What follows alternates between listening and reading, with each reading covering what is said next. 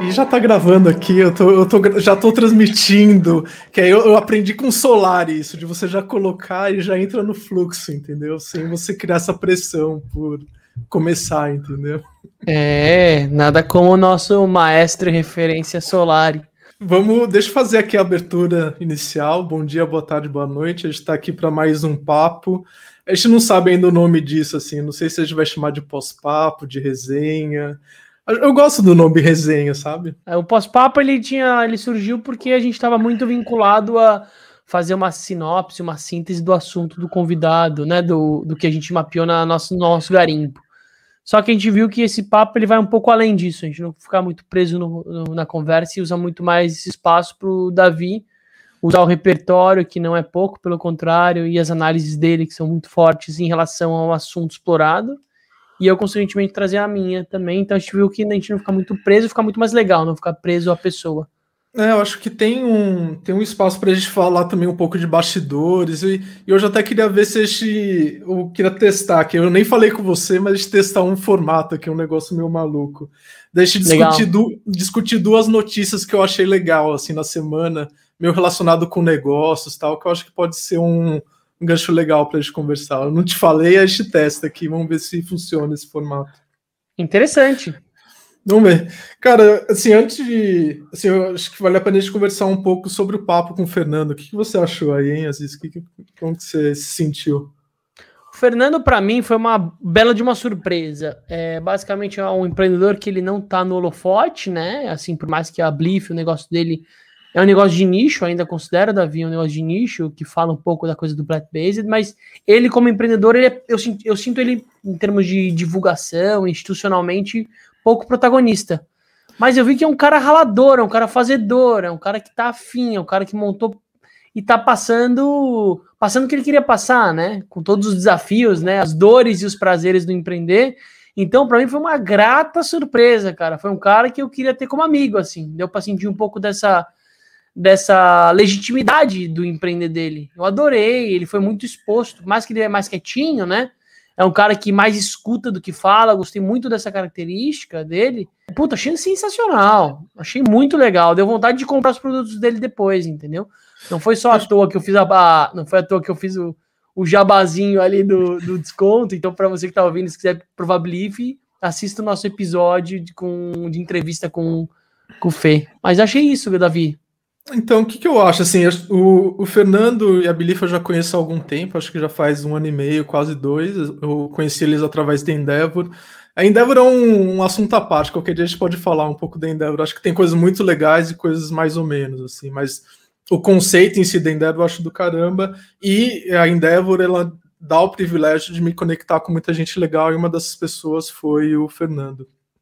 É, olhando o negócio da Belief em si, ele é um negócio super difícil. Então, olhando friamente como negócio, ele é um negócio que tem uma série de desafios, principalmente para você fazer uma empresa grande em torno do que eles querem, né? Que é comida congelada. Então, como que você distribui congel é, comida congelada no Brasil inteiro? É super difícil. E, e eles têm uns competidores que são super é, bem é, capitalizados. Você pega a LiveUp, que é o principal concorrente deles. É, eu sei que é diferente, porque eles são um nicho bem, bem específico, que é plant-based. É, eles, o, a LiveUp levantou muito dinheiro, né? Então, tem uns, alguns desafios bem complicados do modelo de negócio deles, assim, mas que eu tenho uma grande admiração que eles pegaram um negócio muito difícil, estão mandando bala, crescendo, é uma empresa grande, lucrativa, é uma empresa muito legal. Eu, eu gosto muito dos meninos, assim, gosto muito dos três fundadores. A gente acabou falando com o Fernando, mas o Fábio e, o Jonatas, como o Fernando comentou, eles são muito complementares e funcionam muito bem juntos, assim, é muito bacana. Não, legal você falar, porque tem um pouco dessa perspectiva de quem disse que seu negócio nasceu para ser o maior de todos também, né? É óbvio que talvez para o investidor ele vai ser menos sexy, ou, ou eventualmente vão apresentar alguns desafios não tão interessantes para alguém colocar o dinheiro. Mas às vezes o negócio nasceu para ser só grande ou para ser médio também, né? Tem um pouco de, desse equilíbrio da fome. Eu não senti essa fome absurda no Fê, sabe? Eu achei que ele está muito mais preocupado em qualificar o que ele faz, em eventualmente entregar com mais buscar novos públicos, né? A gente falou um pouco disso, né? Da importância de diversificar nicho. A própria solução dele é uma solução que ele fala planejada, né? Ele criou um nicho de mercado onde não é uma comida por impulso. Você tem que comprar antes, ela demora para chegar na sua casa. Não dá para falar, pô, Davi, me deu vontade de pedir Bliff. Não dá, não chega a tempo, né? É, e é um pouco do desafio que a LiveUp está tentando resolver agora. Se eu não me engano, eles já estão em São Paulo entregando via iFood e tal, então eles estão te tendo que lidar um pouco com esse desafio do, do planejar antes de pedir. E acho que a grande coisa assim que eu acho muito legal da Belief, que eles estão uma empresa nova, ambiciosa, dentro de um mercado que está crescendo muito. Então, para mim, o melhor jeito de você criar uma empresa legal é você estar tá num mercado que está crescendo. Então, é legal no conceito mais tradicional de ser uma empresa grande. Então, você acaba sendo empurrado com a onda para fazer um negócio legal. Que muito, da, muito do sucesso do iFood é um negócio que ninguém gosta de falar, na real. Muito das, do, do crescimento do iFood vem porque a gente era a empresa certa na hora certa. Então, era o, a acabou pegando a onda do celular, que não tinha muito aplicativo bom para celular, e surfamos, sabe? Então, o negócio da Belief, acho que eles estão no momento certo, num, num, negócio, num mercado que vai ser muito grande. Então, acho que eles vão nadar de braçada. Como você falou de matéria, da visão, vou aproveitar o seu gancho e compartilhar que tem a ver com o papo com o Fê, uma matéria que eu vi num portal que chama super legal, que chama veganbusiness.com.br. Ele é fomentado por um empreendedor de fora que, enfim, investe em iniciativas que são bases dela veganas e plant-based, né? E ele trouxe uma matéria lá dentro, um relatório que saiu da Credit Suisse, que é um dos principais bancos de fundo de investimento que existe, acho que no mundo, né?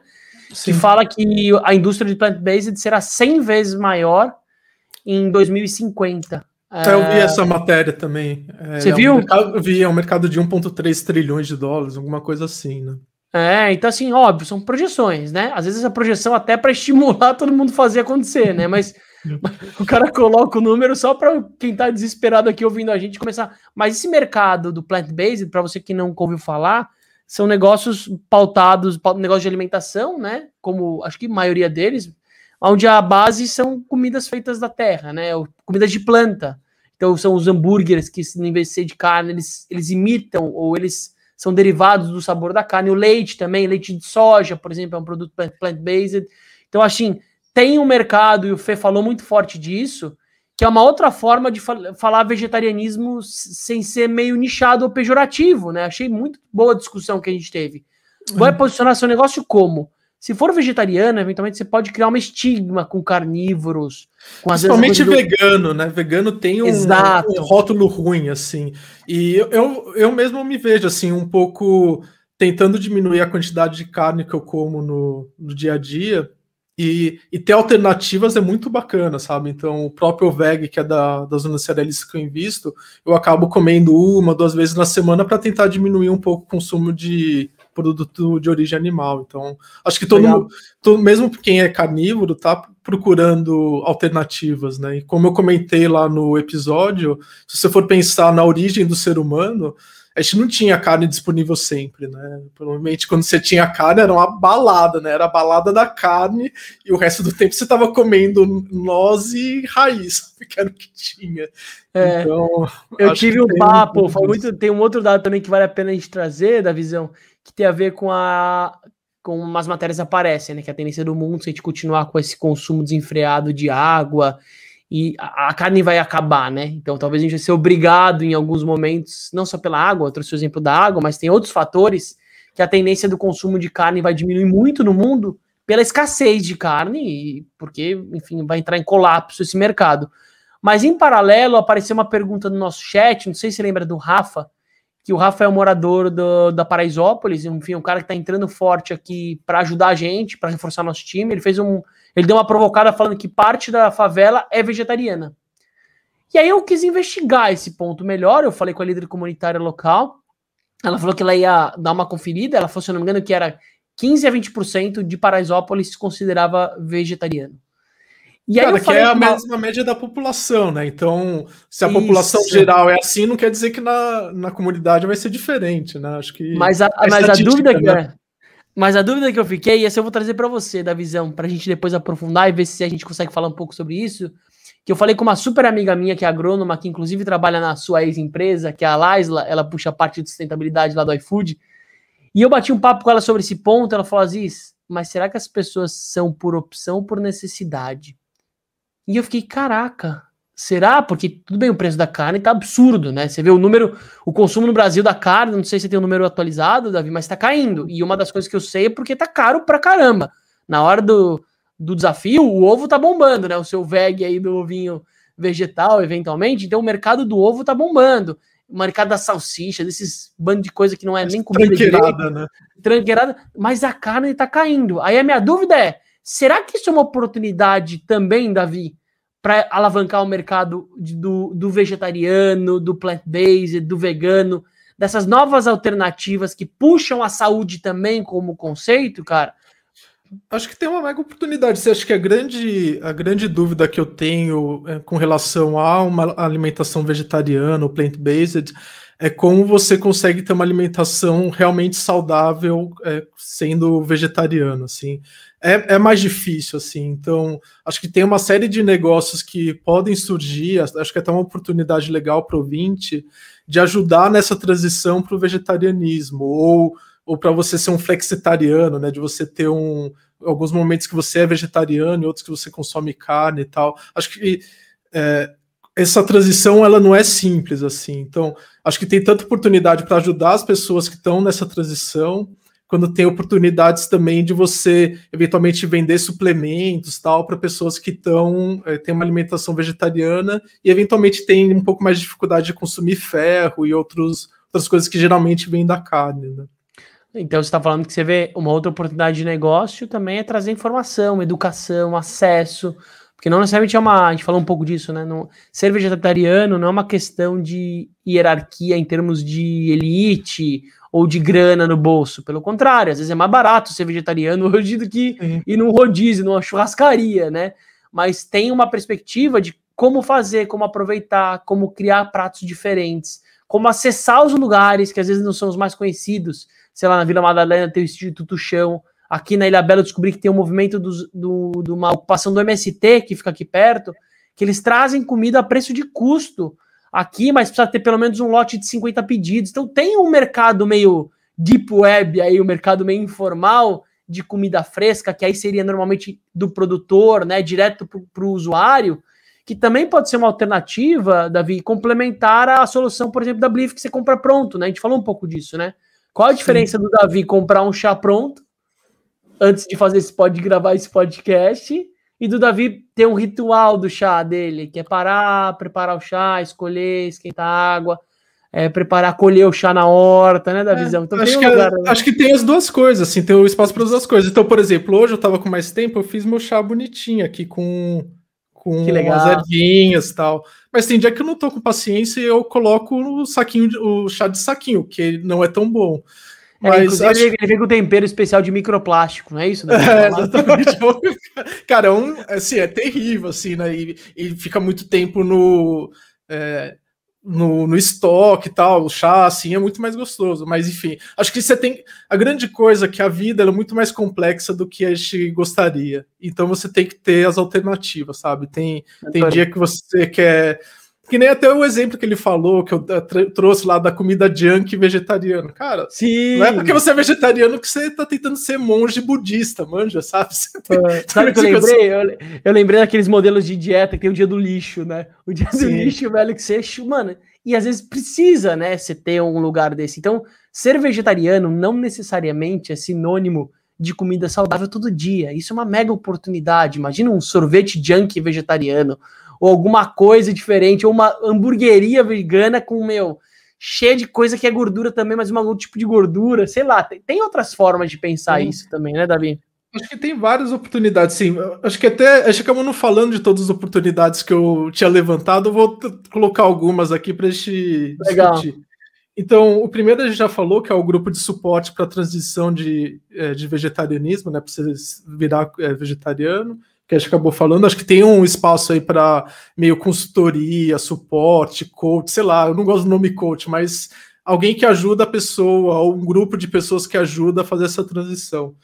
Nos Estados Unidos essas coisas são gigantes, né? Você sempre vê no filme o grupo de suporte para pessoa que, sei lá, o alcoólatras anônimos, o, os viciados em sexo, essas tranqueiradas todas. E no Brasil não tem esse, esse negócio de grupo de suporte, mas acho que tem espaço e as, as pessoas consumiriam algo nessa linha. Outra coisa que você, falou, você falou do grupo de suporte, eu fiquei imaginando um, um, grupo de suporte a carnívoros anônimos, né? Tipo, o cara come muita carne e o cara quer. Que às vezes tem isso também. Vamos olhar. Tem muita gente que precisa parar de comer carne por uma questão ácido úrico. de colesterol, ácido úrico. Então, imagina que legal uma oportunidade de um detox carnívoro também, para o cara não sofrer, né, Davi? Que a, que a gente fala dos grupos de transição sei lá, o pessoal do hambúrguer do futuro não deixa de ser um nicho de transição, né? É pegar Sim. o sabor da carne do hambúrguer na chapa e adaptar para eventualmente a pessoa se acostumar com um processo de, de, de uma comida que não necessariamente precisa ter esse gosto, né? É. Outra coisa que eu acho que é uma oportunidade legal, até procurei, tem, mas acho que não está tão bem feito, é e-commerce focado 100% em vegano, assim, então é e-commerce 100% com produtos veganos, para pessoa que é, que é vegano e quer achar as coisas num lugar só, sabe? Acho que boa parte do, desse pessoal acaba indo em vários lugares para encontrar todos os produtos. E acho que o e-commerce nessa linha seria bem bacana. Pausa para dizer que estou comendo um produto plant-based. Será que é plant-based? Pipoca! Ah, é, mas pipoca você sabe que é uma das piores coisas que tem para saúde, cara. É, mas, então, é carboidrato e e gordura, cara, assim, e pior qualidade. alienígena enlatado, né? Ainda que não é de saquinho, na verdade é aquele milho maluco das galinhas, é, mas de Plutão, mas basicamente, assim, se você for olhar, ela pode ser vendida na embalagem. Olha que legal. E ó, aqui, tá perdendo o quê, velho? Bota um plant-based ali, que talvez o seu ticket aumente nas vendas das pipocas. Cara, aí tem uma outra ideia aqui que é o clube de assinatura de produtos veganos, sabe? Trabalhando um pouco na parte de descoberta, porque deve ter um monte de produto legal, é, pequeno, nichado, que não chega nas pessoas. Então, imagina que legal você receber todo mês uma caixa com vários produtos veganos, meio nessa linha para você descobrir novos produtos. Acho do caramba. Assim, eu, é, se eu fosse vegano, eu assinaria com certeza. Legal. É, aí, mas vamos mais uma aqui depois a gente passa para outro assunto, que é outra coisa assim, é um personal chefe vegano. O que seria o personal chefe vegano? O cara toda semana te manda uma lista de receitas veganas com um, uma lista de compra junto para você ir lá comprar e se planejar para a semana. Que é, assim, é um problema que eu tenho em casa, que planejar a comida para a semana é chato, sabe? Então, se você tiver, se eu tivesse algum serviço que pudesse me ajudar nisso, eu ia achar muito legal, principalmente se eu fosse vegano, porque manter o equilíbrio da alimentação sendo vegano tem seus desafios aí. Davi, a minha dúvida desse negócio, que a gente podia até pensar como uma, uma oportunidade, uma evolução disso, é, eu conheço uma plataforma, não sei se você conhece aqui no Brasil, que chama Chef Time. Conheço, ela, ela, ela, se dispõe a, a, fazer um pouco disso, né? A explorar ou descomplicar um processo de de cozinha onde você é o chefe na sua casa. Então eles entregam essas cestas, cada cesta vem com produtos diferentes, ingredientes e produtos diferentes, e eles dão as receitas junto para você aprender a cozinhar coisas que são malemalha acessíveis, né? Não é uma coisa que precisa ficar refogando dois dias, gratinando três dias. Então, eles criam um pouco dessa descomplicar o processo de, de ser o seu próprio chefe. E aí eu fiquei pensando na sua fala que você falou, às vezes eu vou ter tempo, às vezes eu não vou ter. Imagina você criar um pouco desse mix, né? Hoje você vai cozinhar, hoje você vai servir alguém. Hoje não, a gente vai te dar uma comida que para você provar uma coisa bem diferente, uma coisa mais exótica. Outra vai ser, agora a gente vai te dar uma possibilidade para você substituir alguma coisa que você gosta bastante, mas que faz mal com uma pipoca, né? Às vezes, por exemplo, o brigadeiro de abacate, que é mega famoso, né? A Bela Gil e enfim, todo mundo faz uma todo mundo questiona muito o gosto, né? Mas Aquele negócio de, como chama, de biomassa de banana. É, o nome dá mais pavor do que mais, cara. Você pega aquela capinha que é uma. Não é gostoso. Nutricionista. É gostoso. Eles fazem uns negócios ali, daquelas crianças que comem mal da GNT, me lembra muito. Minha criança come miojo também, só, só porcaria em casa, velho. A capim vai lá em três segundos, ela constrói um processo criativo da comida, onde a criança se conecta com o que ela come e a chance dela se permitir aprovar e gostar é maior, né? Mas eu acho que talvez pode ser uma coisa meio. Não precisa ser talvez uma linha só, né, Davi? É óbvio, como modelo, você, você é melhor do que eu. puta, vai ter um pouco mais de trabalho. Eu vou ter que pensar em como entregar pronto, como entregar ingrediente, como pensar, mas como experiência pode ser uma coisa legal, né? Sim, acho que tem, é o que eu falei, acho que tem diferentes. É, puta, eu, eu, sou, eu sou fascinado pelo mundo da alimentação, trabalhei nisso muito tempo. E você tem diferentes ocasiões de, de alimentação. Tem a alimentação que você quer algo rápido, barato para comer sozinho. Tem algo que você quer comer rápido, barato em grupo. Você tem rápido, caro em grupo, rápido, caro em é, sozinho. Tem uma, é, é uma matriz de, de oportunidades né, de consumo que acho que não dificilmente você vai ter uma empresa que vai cobrir todas essas, essas ocasiões de consumo. Mas tem oportunidade, diferentes oportunidades é, de, é, cobrindo diferentes necessidades do, de quem quer comer. Né? E e eu conheço bem o Chef Time, na verdade é uma história que eu acho que ninguém sabe, é que o Chef Time é, é uma empresa que surgiu meio que do lado da iFood, porque ela é uma spin-off da Disque Cook, então, ah. então é o, tanto que o, a, o Chef Time ficou muito tempo dentro do, não dentro, mas assim, bem próximo do iFood, sabe? Então, eu conheço bem lá a estrutura. Inclusive, o primeiro, o primeiro, a vers primeira versão do site fui eu que fiz a, a UX. Olha que bizarro. Que? a, primeira, a primeira versão do Chef Time, quem fez a interface e tal, começa a navegação, os agendamentos, as coisas todas, e como isso foi. Que legal, Davi. Que é, legal. É. Que bacana. Ou seja, nasceu juntinho ali. Nasceu juntinho, mesmo eu fiquei Eu fiquei lembrando de uma outra iniciativa de comida que achei legal, óbvio que era bem periférica, mas você vê não sei se já ouviu falar, Davi deve ter falado que o Davi é minha enciclopédia, né? Em termos de startup novos negócios, se o Davi não sabe, para mim não existe. É que nem listas amarelas. Se o Davi não tem essa referência, que a, que a Brota. Já viu Brota? Conheço, conheço sim o Rodrigo Farina, eu falei já com eles, puta, eu acho animal, assim, acho que tem um desafio do negócio em si de, de assim, é um negócio bem de nicho, assim, é, mas é muito legal, acho que eles estão crescendo, a empresa é super legal, gosto muito. Mas tem esse negócio da brota que eu acho que é legal, é você cultivar o seu próprio alimento em um espaço urbano, né? Isso é uma tendência que já é real. A gente vê muito prédio, algumas iniciativas usando espaços vazios de prédios corporativos para construir grandes estufas de produção de vegetais. Então já existe esse movimento, é uma coisa super legal. E tem o conceito das, das fazendas, né? Do, das fazendas dentro da sua casa. Imagina você de fato conseguir adaptar como se fosse um projeto paisagístico, mas com uma solução que envolva a tecnologia, porque às vezes você vai ter que trabalhar o dia inteiro, então você vai ter que ter sistema de irrigação, iluminação artificial, mas imagina que legal casas e apartamentos produzindo batata doce, alface, sabe qual que é vamos, vamos ser bem realistas, vai, às vezes? A galera vai usar isso para plantar maconha, cara, você acha, que, você acha que alguém vai usar isso? plantar batata minha... doce Ó, a minha pergunta, eu vou mandar depois, Rodrigão. Davi vai te mandar, eu vou mandar também esse episódio para depois você ouvir. Eu quero que você me fale no informal, gente vai ver se a gente solta essa informação ou não. Cara, você criou esse negócio para ser o quê? Estufa de, de chazinhos e temperos, como você coloca? Ou a galera tá produzindo os, os pés grandes aí da história, entendeu? Então, esse é o ponto também, né, Davi? É, cara, é o mercado cannabis, é um mercado que, gente, ele só não explodiu ainda, até uma coisa também, porque ele ainda não é 100%, ainda não pode vender isso, comercializar isso no Brasil, mas você vê a Avon, gente, a Avon lançou uma linha inteira agora de produto que ainda não tá no Brasil, mas, cara, uma hora ou outra isso vai soltar aqui, porque a gente é o reflexo de outras economias, né, Davi?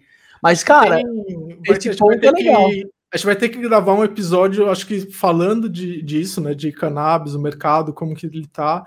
Tem, tem até uma pessoa que chama, tem uma empresa chamada Doutor Cannabis, um negócio desse, que a gente pode ir atrás e conversar, assim, com, com, com, ela e ver o que que tá pegando, assim. Eu tenho sérios questionamentos sobre o mercado de cannabis, a gente já falou um pouco disso, que para mim é muito parecido com o mercado, o tabaco, sabe? Então o tabaco também era, medic era medicinal, era a, a cura do, de tudo. E depois acabou virando o que virou. Então, acho que a gente tem que tomar alguns cuidados aí nessa, é, nessa liberação. Sabe um outro mercado legal que a gente fala muito pouco, que tem a ver com derivado, né? Que a gente fala de mercados análogos, que é o mercado das sementes, né, Davi? É, a gente está falando de um lugar onde o ser humano está cada vez mais curioso por coisas novas, né? Sei lá, quantos tipos de milho existem, né? Esse milho da minha pipoca é o milho que, sei lá, uma criança hoje acha que só existe esse.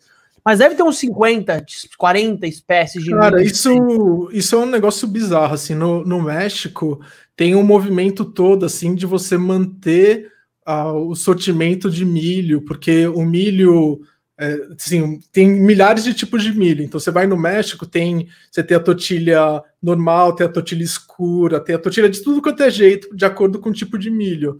E essas culturas elas estão perdendo espaço para as culturas grandes, tal, do milho mais tradicional.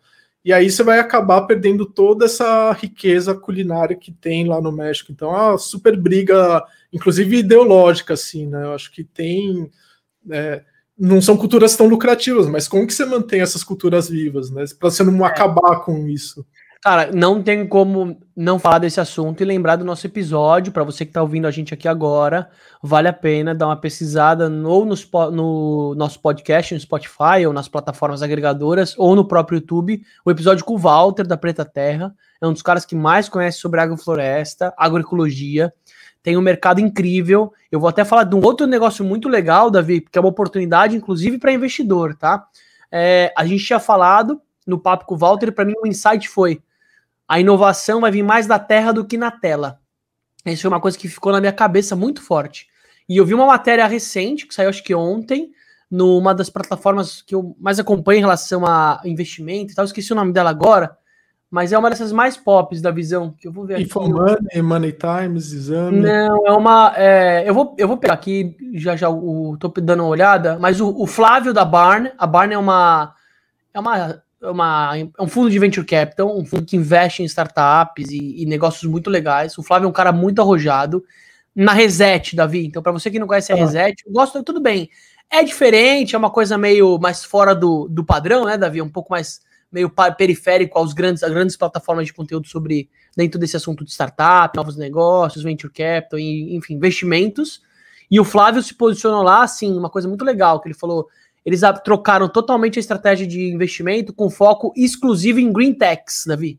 Uma coisa super recente. Então, acho que tem, é, de, dentro desse gancho, assim, eu tenho uma tese muito forte para os.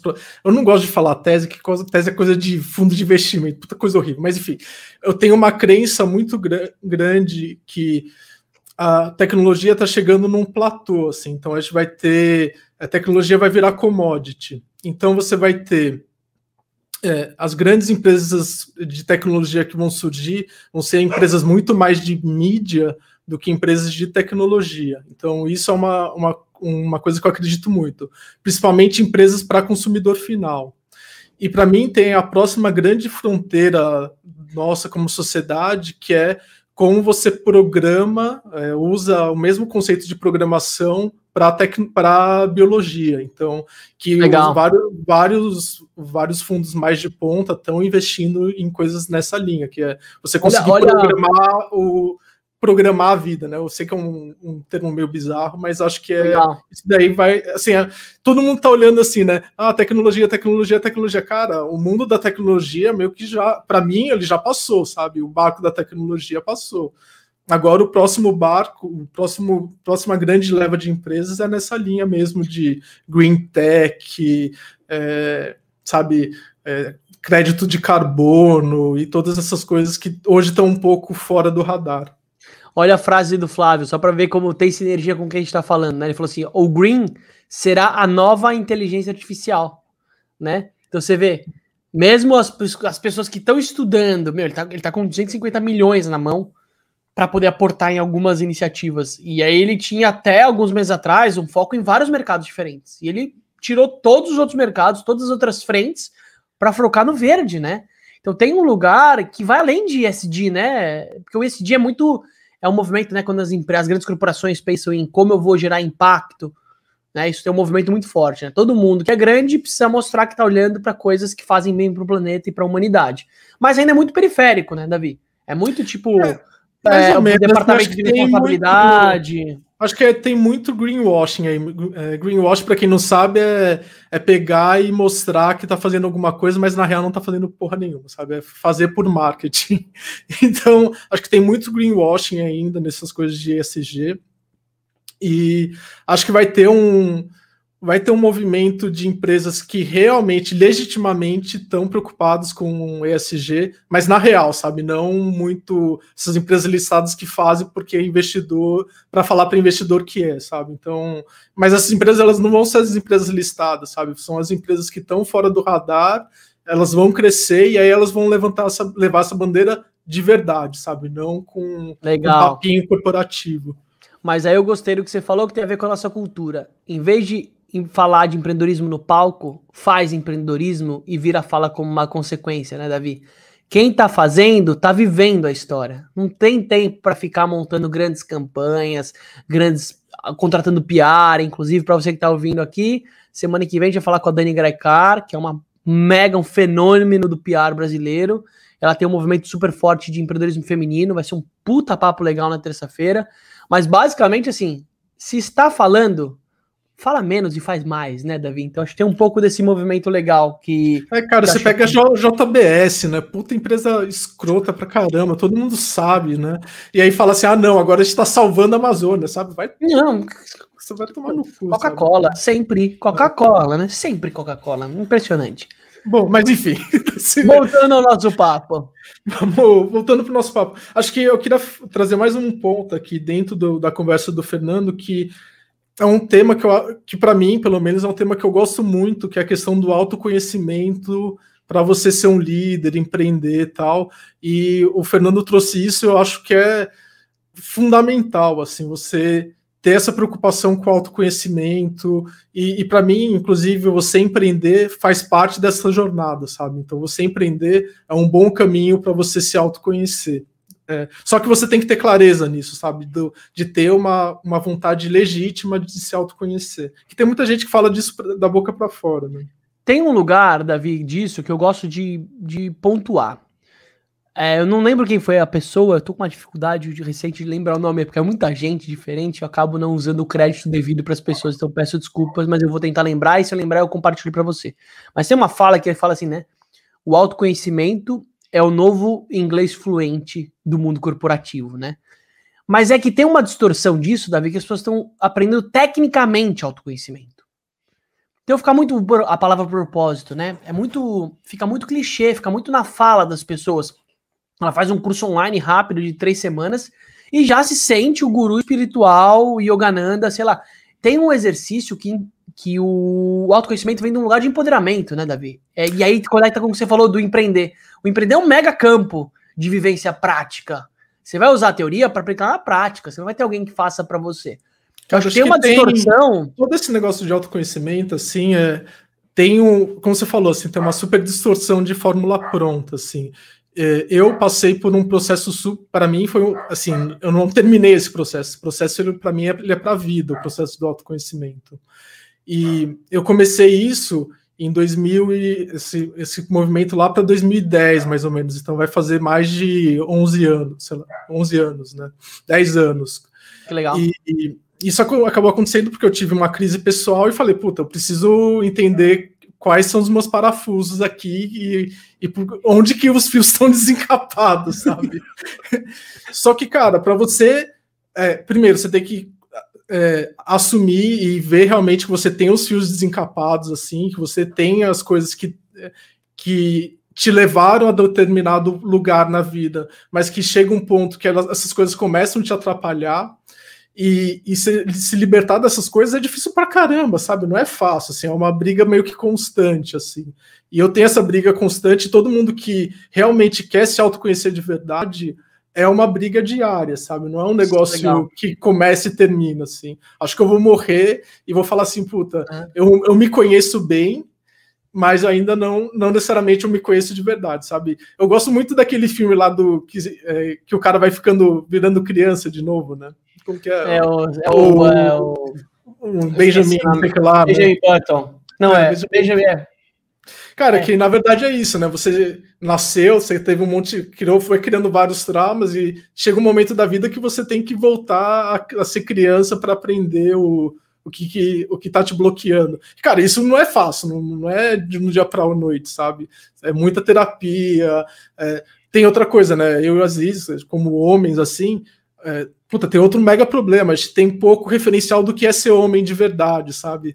ou você é o troglodita pegador, ou você é o homem quase afeminado, sabe? Puta, qual que é o. Tem pouco. A gente tem pouco referencial do que é ser o homem aqui. É, que tem o, o, lance do, do samurai, sabe? O samurai é o exemplo do homem, ele é o cara que ele tem. Ele sabe que se ele precisar enga, é, entrar em, em combate, ele vai entrar, mas ao mesmo tempo ele é um cara de muitos valores, é um cara que valoriza a pátria, a tribo, a família dele, é, sabe, os amigos, que a gente não tem isso. O cara ou é o Rambo, né, que sai dando tiro, explodindo coisa, ou o pegador, ou é o cara quase mulher, sabe? Puta, e aí? Ótimo então é, é, difícil pra caralho, cara. Então. Ótimo ponto da visão que a gente não tem as nossas referências, né? A bibliografia desse assunto é muito mais difícil, né? Então a gente vai falar autoconhecimento é uma palavra muito mais forte no campo feminino. Você vai fazer cursos de verdade, cursos profundos de autoconhecimento para olhar para dores, traumas, medos. 90% é mulher. E aí os macho alfa ainda falam, ah, 10% é vi 5% é viado e o resto aí é alguém que foi obrigado aí.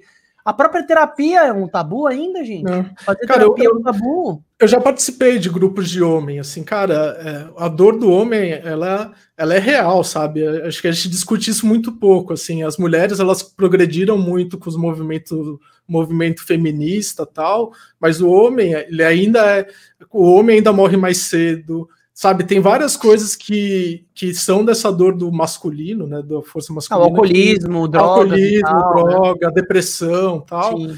Cara, que é, e a gente não discute isso, então a, o homem ainda não ganhou esse espaço, sabe? E, e eu vejo, assim, você participando numa roda de homens, você vê aqueles caras que você acha que são um puta troglodita, o cara chora, o cara tem vários é. problemas, então é, é legal, assim, esse, todo esse tema do autoconhecimento para empreender. Quem quiser uma referência legal e se conectar com esse assunto de ressignificar uma masculinidade, um masculino mais equilibrado com a força do feminino, com a força de uma sutileza, de uma doçura, que ela é inerente a qualquer ser humano, vale a pena dar uma pesquisada no, num podcast muito bom que chama Memo. Memo é homem ao contrário. Eles fazem algumas rodas de troca, eles falam sobre paternidade, sobre mundo corporativo, mas com uma visão de um masculino totalmente novo, é até meio engraçado só ouvir, porque acho que tem um poder do podcast, né, Davi? Que você acaba se conectando como se fosse uma história, né? Quando você vê uma história num livro, você imagina as coisas. Acho que o cinema, o vídeo, ele já não dá esse espaço de imaginação tão fértil. Mas eu acho que vale a pena você escutar alguns episódios, principalmente os episódios que falam de paternidade, que é um assunto que está muito aflorado comigo. Eu hoje tenho um grupo, inclusive, hoje, quando eu falo não hoje, mas eu tô com um grupo recorrente que a gente começou ao longo da pandemia, de empreendedores, é, onde a gente trabalha aspectos relacionados à nossa paternidade. Quais são os desafios do empreendedor em meio à pandemia, em tocar seus negócios, administrar suas relações pessoais, você com você mesmo, família, como esposa e casais, e filho, principalmente. Gente, não sobra tempo, como é muito difícil equilibrar tudo isso, né? Então são assuntos que estão fora de uma timeline de LinkedIn, estão fora, às vezes, do grupo do futebol, né, da visão. E são assuntos é, que são, e, e qualquer dia, qualquer dia a gente tem que chamar o pessoal do Percorrendo Masculinidades, que é um grupo de homens que eu participei, que é animal, assim. Então eles criaram um grupo de, de roda de debate entre homens, das dificuldades de ser homem, ressignificar o que é ser homem. Porque tem um lance, assim, que criou esse negócio da masculinidade tóxica, né? E aí você fica, você tem, hoje você tem medo de ser homem, sabe? É, você tem que pedir desculpa para ser homem. Não, cara, você é homem, não tem problema de você ser homem, mas você tem que ser um homem com valores, um homem que sabe ter, é, ser frágil, mas sabe ser forte. É, cara, é, e é super difícil. A gente não tem exemplo do que é ser homem de verdade. E acho que e tá ficando cada vez pior, na verdade. Não é que tá melhorando, assim. Se eu pego é, a, a, molecada, assim, eles têm menos referência ainda, assim, eu ainda tinha um pouco mais de referência, eu acho, assim, eu acho que a geração minha, às vezes, tinha um pouco mais de referência do que era Sim. ser homem, hoje a gente não tem, assim, é muito doido. E talvez a referência, assim, o que eu não quero no aspecto de ser homem, né, o que eu não quero, né, do, porque todos nós somos machistas como homens, porque a gente vem de um sistema e de uma sociedade machista, então o começo é, de qualquer fala, é, sim, eu sou machista, mas eu quero desconstruir isso, que é a humildade de que você tem um caminho ainda, né? Então tem um exercício de desconstrução social, que é o que você falou, né, Davi? Não é do dia para noite, velho. Isso é para a vida inteira. E como a gente ajuda a galerinha que tá vindo agora, a molecadinha, a também desconstruir um pouco desse lugar, né, Davi? Cara, e eu queria até puxar um último gancho, assim, eu, eu sou um cara que me considero super liberal em termos de sexualidade e tal. A minha família sempre foi muito liberal, os melhores amigos dos meus pais sempre foram homossexuais, eu sempre convivi muito com homossexuais, assim. E uma das rodas de homem que eu participei tinha um casal homossexual lá. E, cara, eu comecei a perceber que eu não queria ficar olhando para eles, sabe? Olha que, que maluco, assim, eu não queria olhar porque eu não sabia como proceder, sabe? Eu não sabia se, se eu olhasse eles iam achar ruim, se eu, sabe? E se eles achassem que eu tava julgando, cara, é, é muito maluco, sabe? E olha que louco, é, eu não sei como olhar. É? Eu não sei, porque eu não tenho referência. Se eu quero, se eu tô olhando, sei lá, que eles acham que eu quero, que eu tô gostando, se eu tô recriminando. E aí, às vezes, o simples fato de não olhar é se posicionar, né? Acho que esse é, é um exercício também. Porque eles vão perceber, por que esse cara não tá olhando? Tá, tá incomodado com alguma coisa? Quantos negócios hoje, Davi, não trazem pautas sociais por uma questão também de medo de como se posicionar, e isso é se posicionar, né? É. Você vê, por exemplo, alguns movimentos que aconteceram recente, sei lá, o mundo da publicidade, saiu recente uma, uma PL, algum, enfim, saiu alguma que não podia mais ter propaganda que envolvesse beijo ou alguma coisa relacionada a LGBT, sei lá. Então, tudo que fosse sexos iguais e que fomentasse alguma coisa derivada a, a sexo, na visão dos conservadores, era proibido. Cara, todas as agências se uniram e falaram: cara, vocês estão malucos, cara. Isso é necessário, isso é a realidade do mundo. Isso não fomenta absolutamente, isso fomenta o amor, na verdade, né? O que, que tem de diferente entre, sei lá, um beijo gay aconteceu agora recente, né? Não sei se você viu do Mercado Livre, super Eu forte, um casal do um casal bem gordão assim, dois homens se beijando numa propaganda na televisão. Cara, é choque e tem que ser choque anafilático na cara. A gente precisa tomar esse tipo de porrada para sair dessa nossa inércia, né? É o que você falou. Como ser conservador, Davi, num dia, no mundo de hoje, onde a diversidade tem a ver com as pessoas se conhecerem mais. Quanto mais eu conheço o Davi, mais só o Davi existe. Quanto mais o Davi conhece o Aziz, mais só o Davi. Como a gente compara empresas? Vamos usar a analogia da empresa. Como se compara uma Bliff de uma Live Up, de uma merendas e marmitas lá de Paraisópolis, das, das fazendinhandos, são mulheres empreendedoras. Cara, cada um é um. Como se confunde com a do local, que é um outro negócio que a gente falou muito legal, que usa pessoas da periferia que estão produzindo marmita, comida vegetariana, produzida localmente, entregando nas capitais, nos bairros mais bacanas. Cara, cada negócio é um. A gente precisa aprofundar essa camada e valorizar quais coisas dessa empresa eu gosto por exemplo, a gente falou um pouco da Nestlé, né? Você até me provocou depois. Eu desci a lenha na Nestlé. Porque várias coisas que eles fazem eu não acredito, e mais do que eu não acredito, eu acho um absurdo.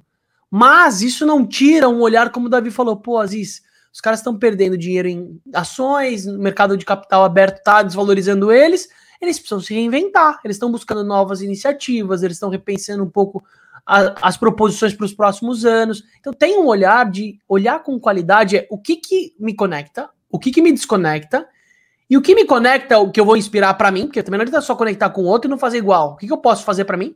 E o que me, me incomoda, que eu possa fazer diferente, que eu possa eventualmente ajudar aquela empresa a fazer diferente também, né? Então, a gente tem um olhar propositivo de cada um é um, né, da visão. Cada empresa é uma empresa, meu.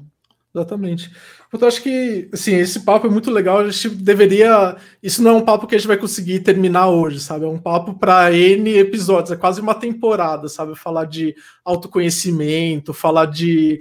É, o posicionamento corporativo, é, o que, que é greenwashing, o que, que é real de verdade, sabe? Tem, é um universo que a gente tem que explorar mas eu queria trazer um, um, último ponto da conversa do Fernando que eu achei muito legal, assim, que foi bem no finalzinho, então o ouvinte escute até o final, que essa parte ficou muito legal, que é a discussão das vantagens e desvantagens de você seguir um caminho venture capital ou não, né? De você levantar dinheiro é, de investidor ou não. Cara, assim, o, o, no caso da Belief, o Fernando acredita que sim, que ele tinha que levantar pelas ambições dele. Mas tem muita empresa legal que deixa de existir por conta de, de, dinheiro de venture capital, porque o dinheiro de venture capital, como eu falei no, no, episódio, ele é binário. Ou você cria uma empresa muito grande ou você não existe. Então, de repente, tem uma empresa muito bacana que acabou levantando dinheiro e ela ficou inviável por ter levantado dinheiro. Então, adorei. O, uma, esse daí, putz, eu acho que quem quer entender um pouco desse, dessa dualidade, vai lá no Assiste. episódio, escuta que, putz, é. Eu acho que o Fernando, a fala do Fernando foi muito legal, muito consciente do que eles querem construir e da necessidade de levantar venture capital. Que também é muito fácil demonizar, né? Falar, puta, venture capital é um lixo, não levantem. Não, tem casos que você precisa, tem casos que faz sentido levantar. Então, até tem um amigão meu que ele está montando uma empresa de educação corporativa.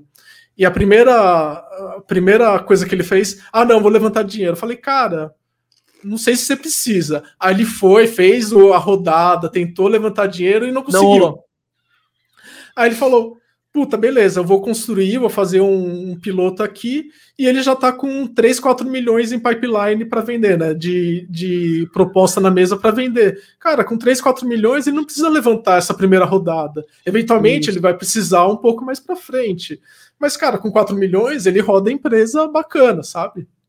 Então... Quanto desnegócio que tá por aí, ou não saiu do papel, ou saiu do papel errado e deixou de ser desnegócio, por uma estratégia equivocada ou, uma estratégia precoce de captação. E quanta gente que tem coisas incríveis não focou energia, em vez de estruturar um PowerPoint, preparar um pitch, um elevator pitch, ainda tem esse Shark Tanks aí que também, cara, fomenta um lugar que Negócio Cara, eu, eu gosto, eu gosto, eu gosto. É, eu, eu, assim, é, eu tô falando, mas é quase junk food de, de negócios. Mas, cara, realmente o que você tá falando é verdade. Ele constrói mas é um, lugar um lugar bizarro. Assim. Sabe o que eu sinto, Davi? Da mesma forma que para empreender, quando você faz faculdade, você não tem um direcionamento de empreender. Você precisa ser o quê? Estagiário, né? Então o Cabinho ele te obriga. Até a própria faculdade é um modelo totalmente equivocado, velho, e desculpa, dá até pena nesse sentido que você tem que ter horas de estágio para você poder concluir eventualmente a faculdade, né? Horas obrigatórias de estágio. E horas de empreendedorismo? Tem pois isso é, ou não? Né? Não, não existe. Tem. Não existe. E aí, da mesma forma que você cria essa, dessa, nesses programas, que tudo bem, tem um lado legal, mas você cria uma verdade de que para você criar um negócio, ele precisa ser uma startup. Gente, crie um negócio que seja um negócio por si só. Comece a vender. Levante uma plataforma. Teste aquela coisa do pré-produto, né? Venda, hum. primeiro levanta o teste, gera um pré-pedido, como o exemplo que o Davi falou, depois você dá um jeito em montar. O próprio Steve Jobs, o primeiro computador, uma das fases dele, ele chegou com a máquina do computador desmontada e falou: Ó, é isso que eu vou vender para você. O cara falou: beleza, eu quero um lote de 100, 200. Ele falou: beleza, me dá a grana que eu monto para você. cara, a vida é assim também, né?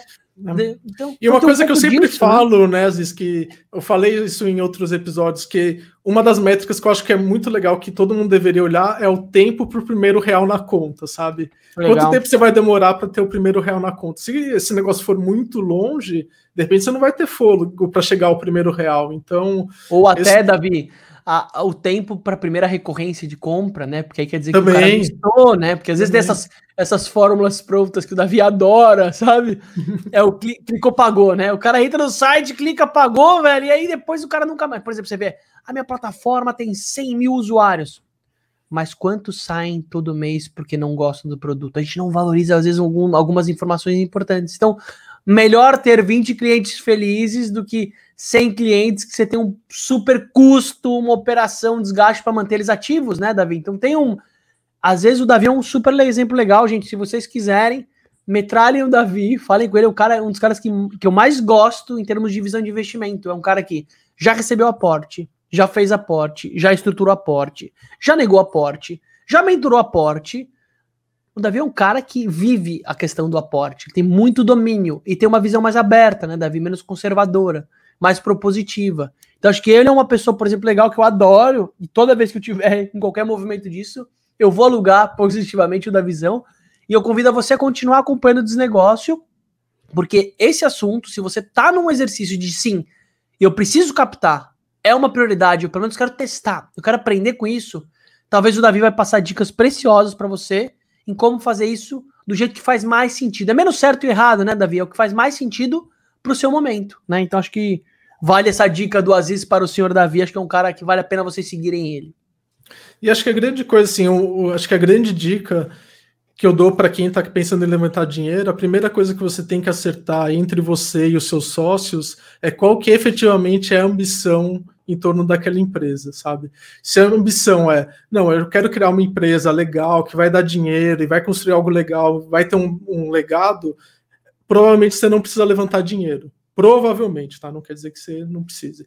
Mas se você quer construir uma empresa muito grande, é, dominar o mundo e aparecer na capa da Forbes, aí você vai precisar levantar dinheiro. Tá? E aí você tem que pensar, se você realmente quer esse caminho, você quer aparecer na capa da Forbes, você quer fazer o IPO, você quer fazer, seguir esse caminho. IPO é a oferta pública de, é, de ações no mercado, né?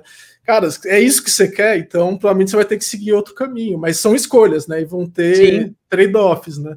E acho que qualquer dia a gente tem que trazer o pessoal da Melius, que eles são muito legais, eu acho que vale a pena. E eles acabaram seguindo esse caminho de fazer IPO, mas, de, mas eles são meio desnegócios, sabe? Eles, eles são bem. Eles não têm Esse eu quero testar, hein, Davi. Eu Cara, eles testar, são. eles, vai ser bom para isso. Eles são desnegócios, por incrível que pareça, eles são desnegócios, mas e é uma galera empreendedorismo, startup raiz, né? Que hoje tem startup é, Faria Limer, assim, startup, eles são startup raiz, quart, começaram no quartinho lá em BH, uma galera bem bem raiz.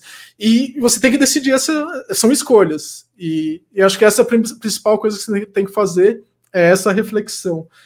E acho que tem um ponto aqui que eu acho que está dentro desse universo ainda, que é, foi uma matéria muito legal que eu li no New York Times esse, é, faz dois, três dias, que o, o Uber, todas essas empresas que é, cresceram muito estão começando a tirar os subsídios, né? Então hum. come, começa, e estão começando a repassar preço. E aí todos os millennials que viveram durante quase 10 anos aí, numa vivendo vida de rei, subsidiado por venture capital, a mamata tá acabando. Caraca, Cara, essa eu não sabia, hein? Cara, então você pega, ó, Uber, ele gastou 20 bilhões de dólares pré-IPO eles estavam gastando quase um milhão de dólares em subsídio por semana, cara. Um milhão de dólares em subsídio por semana. Corta a torneirinha que acabou a mamata. Corta a torneirinha que acabou a mamata. E aí, sabe? Então, será que, será que esse negócio para de pé, sabe? Será que vai até, continuar existindo? Ou até, se cortou isso, quais são as oportunidades, Davi, que talvez estão por trás como negócios periféricos, já que isso está sendo cortado? Né? O que a gente pode, o que, que isso impacta no mercado? Não só para Uber, mas para a cadeia envolvida com isso, né, da visão. Então, acho que tem N oportunidades aí, sabe? Oportunidades, de repente, do, do mototáxi, iniciativas mais é, econômicas para um negócio que é o Uber. Cara, que é, a real é, não é realista. Eu pegava um, um, Uber da minha casa até Guarulhos e pagava 50 reais, cara. Não é realista. Isso não é real, sabe? A conta não fecha.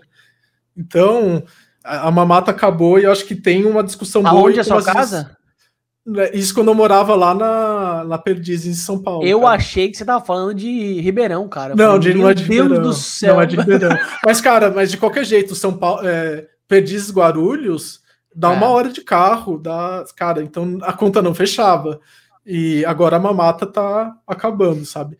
Então, achei legal seja, a matéria. A falácia, as bolhas das startups vão explodir e tudo que elas estão centralizando talvez centralize como oportunidade de negócio. É isso que você está dizendo, Davizão? Davi já está vendo, prevendo o futuro, ó. O Davi está prevendo o futuro, anota aí. A bolha Uber vai acabar em algum momento. Ele tá falando. Quando o Davi Cara, fala, não, eu não, eu, assim, eu não acho que o Uber vai acabar. Acho que o Uber conseguiu criar um, um negócio que tem valor, assim, por mais que tenha uns questionamentos é você eles terem conseguido para o, o, monopólio das cooperativas de táxi foi animal, sabe? Então, eles criaram um negócio valioso, sim. Pode questionar o Travis, que é maluco, a cultura tóxica da empresa tal, mas eles conseguiram criar algo de valor e não acho que vai desaparecer, tá? Mas que eu acho que acabou a mamata das empresas que levantavam muita grana, saíam queimando grana a torta de, uh, direito para ganhar mercado e ver se virava, ganhava dinheiro em algum momento da vida, acho que acabou essa mamata. Ou até, vamos pensar o seguinte, você que é pequenininho, que talvez não tenha uma cooperativa, mas tenha 10 brother que faz um serviço super legal de carona ou de estilo Uber, vai ser muito mais fácil vocês se adaptarem como negócio, se mudar alguma lei, mudar alguma coisa, do que um Uber que é gigantesco, né? Por exemplo, o próprio Airbnb o Airbnb hoje está sofrendo porque você tem vários modelinhos menores, muito mais tailor-made, personalizados, coisas diferentes, que ele, como gigantão, não consegue mudar tão fácil, né? Então, e exemplo, o Airbnb o... também está repassando o valor, tá aumentando o preço, porque eles estão repassando, a conta também não estava fechando para eles. Cara, o e Airbnb aí... virou mais um, mais um sócio caro, né? É, e, cara, e pega, e pega o Airbnb, cara, como que você vai. E, e aí começa a perder o sentido de você pagar, sei lá, 100 reais para ficar no Airbnb, ou você vai pagar 100 reais para ficar no hotel com estrutura, é, sabe, roupinha, é, cama feita, cafezinho da manhã tal. Então, tem esses negócios que cresceram através de grana, eles vão ter uns desafios bons aí para frente. É, muita coisa já nasceu de forma insustentável também, né, Davi? Vamos pensar. Uhum. Muitas startups que a gente olha hoje com uma visão um pouco mais apurada, você fala, cara, essa conta nunca vai fechar. Cara, o próprio iFood, em algum momento, assim, o iFood vai passar por algum momento estranho, sabe? Porque, assim. Se o, EBITDA, pega... o EBITDA é negativo ainda, né? Ou seja, ele não. Não, não... Isso, isso é o de menos. Assim, a hora que o iFood quiser ganhar dinheiro, é só virar a chavinha e ganhar dinheiro. Isso é, isso é, isso é uma estratégia do, do iFood. Eu não sei nem como que tá hoje, mas enfim. Legal. A qualquer momento que o iFood quisesse ganhar dinheiro, ele podia ganhar dinheiro. A grande pergunta é, cara, hoje os restaurantes quase 100% repassam 30% do, do, do iFood, 25% do iFood para o cliente final.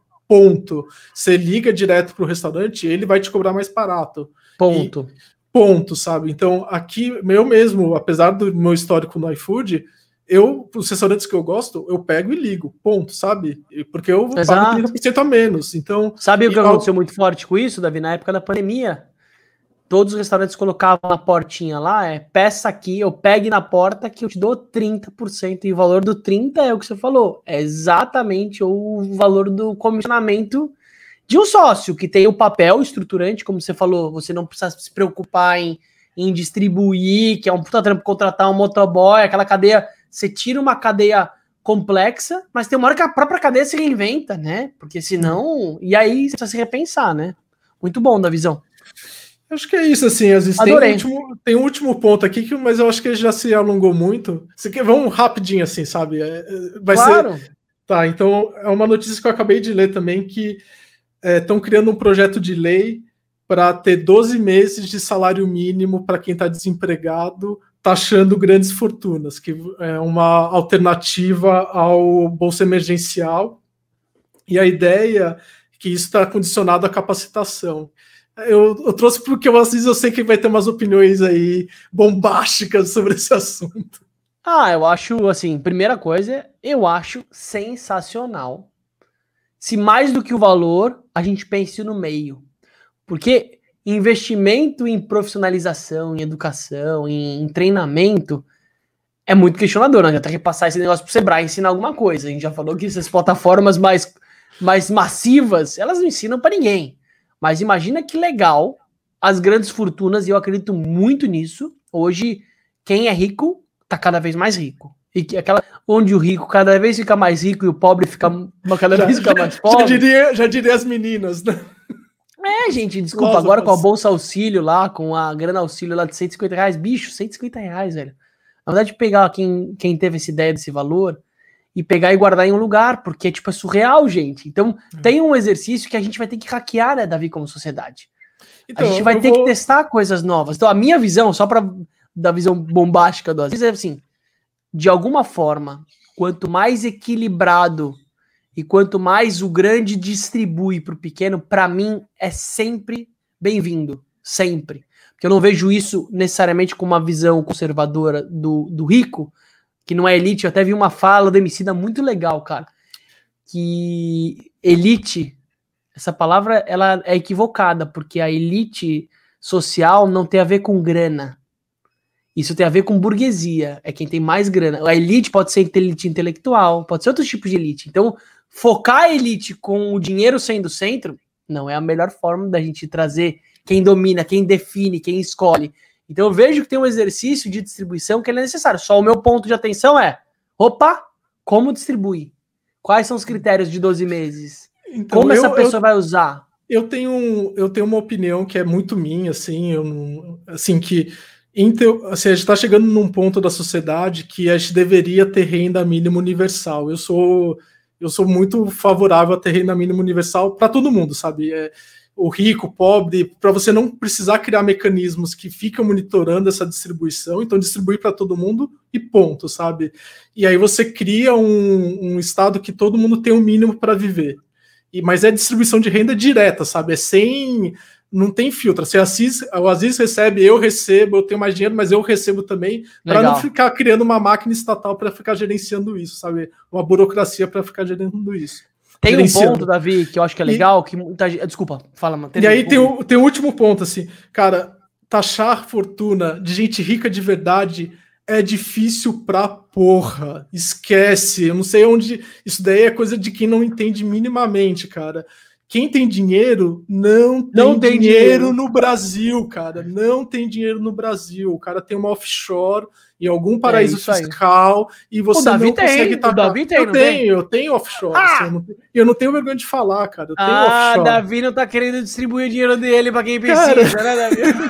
cara, não é isso. A estrutura offshore eu uso para investir, para não ser tributado várias vezes nos meus investimentos, cara. É, é muito mais para facilitar a minha vida, porque o sistema tributário no Brasil é tão idiota que eu tenho uma conta que eu tenho uma offshore. Então, é, e não tem nada de legal nisso, sabe? E assim, só que quem tem dinheiro de verdade, gente, não tem dinheiro no Brasil. Não adianta você querer taxar grandes fortunas. Você vai taxar o peixe médio, o cara que é médio rico, porque o peixe grande de verdade, sabe? Os lemas da vida, tal, tal. Essa galera você não consegue pegar, esquece. esquece. E esses caras que estão mostrando que eles estão preocupados com isso, não todos, mas a grande maioria, Cara, às vezes é 1% da grana que o cara tem, né? Da visão. O potencial uhum. que ele tinha para realmente fazer transformação era muito maior, mas ele faz muito mais para manter a imagem pompa, a reputação, enfim, tem um lugar muito específico, acho que vale um papo também, né? Imagina que legal a gente pegar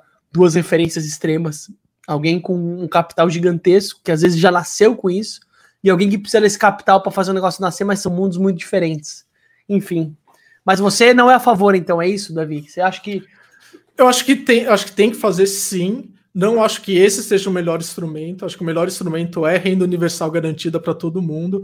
É, tem que, se, tem que se fazer experimentos, a gente não sabe o resultado disso na sociedade no longo prazo. Eu acho que é, seria positivo, mas a gente não sabe, não, nenhum país fez isso direito. Mas essa é a minha sugestão.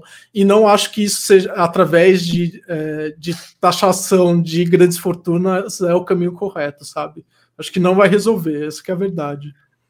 Davi, eu adorei a nossa resenha. A partir de hoje eu senti que deixamos de ser pós-papo para ser resenha. Para você que chegou até aqui agora, espero que você tenha gostado. Esse conteúdo vai estar tá disponível para o resto da sua vida enquanto as plataformas existirem no Spotify para você transmitir para quem quiser, para seus amigos, para sua rede, enfim, para quem você acha que tem relevância. É, e também pelo YouTube, também a gravação da, mostrando nosso rostinho aí, enfim, se vocês quiserem. Acompanhe o, o desnegócio. Nosso papel de fato é cada vez mais trazer gente relevante e aprofundar conteúdos que estão fora do repertório real empreendedor. Né? O nosso canal está aberto, desnegócio.com. Se quiser mandar um e-mail, falar com a gente, a gente está aqui. A ideia é a gente esquentar cada vez mais esse caldeirão, né, Davi? Porque a gente precisa. Um país com taxa de desemprego do jeito que está com uma crise econômica lazarenta e uma perspectiva de, de pandemia que não vai acabar tão cedo, empreender é o caminho, seja por oportunidade ou seja por necessidade, né? Então a gente está aqui para te ajudar, para aprender e, sim, principalmente para questionar coisas que, que fazem sentido no final, né, da visão. Obrigado então, de novo pelo momento. Obrigadão aí, Aziz. Obrigado para quem ouviu até aqui e siga a gente aí no Spotify e vamos em frente. A minha pipoca já está quase acabando, gente. Foi muito gostoso falar de falar de comida indiretamente e comer uma pipoca transgênica. Ha! Vamos que vamos. Falou!